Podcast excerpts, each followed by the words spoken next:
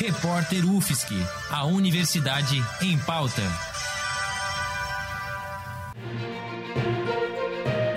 Cobertura especial Covid-19.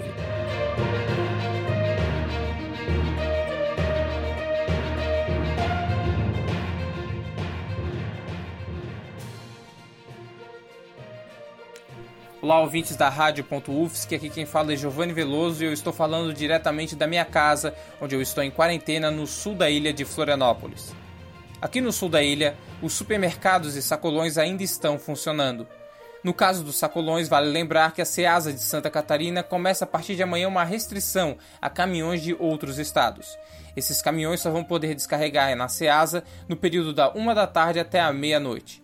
Isso pode significar uma dificuldade no abastecimento, já que os produtos vindos de Santa Catarina somam pouco mais de 40% do total comercializado, com o restante sendo dividido entre os outros estados.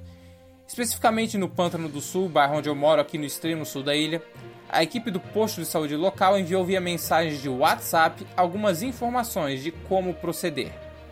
As atividades coletivas do posto de saúde foram suspensas e novamente foram lembradas as medidas de prevenção.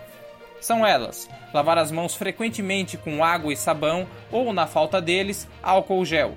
Evitar tocar os olhos, nariz e boca com as mãos não lavadas. Evitar contato próximo com pessoas com sintomas da Covid-19. Manter ambientes ventilados. Ao tossir, cobrir boca e nariz com lenço de papel e jogar o papel no lixo desinfetar espaços com álcool e, muito importante, ficar em casa e só comparecer ao centro de saúde se tiver ou viajado para áreas afetadas pelo Covid-19 ou ter contato com algum caso em investigação. Fica aqui novamente então a mensagem para os ouvintes de, se possível, ficar o máximo em casa para evitar a difusão do vírus Covid-19 na cidade. Eu sou Giovanni Veloso para a Rádio.UFSC. É rádio, é jornalismo contra o coronavírus e ponto.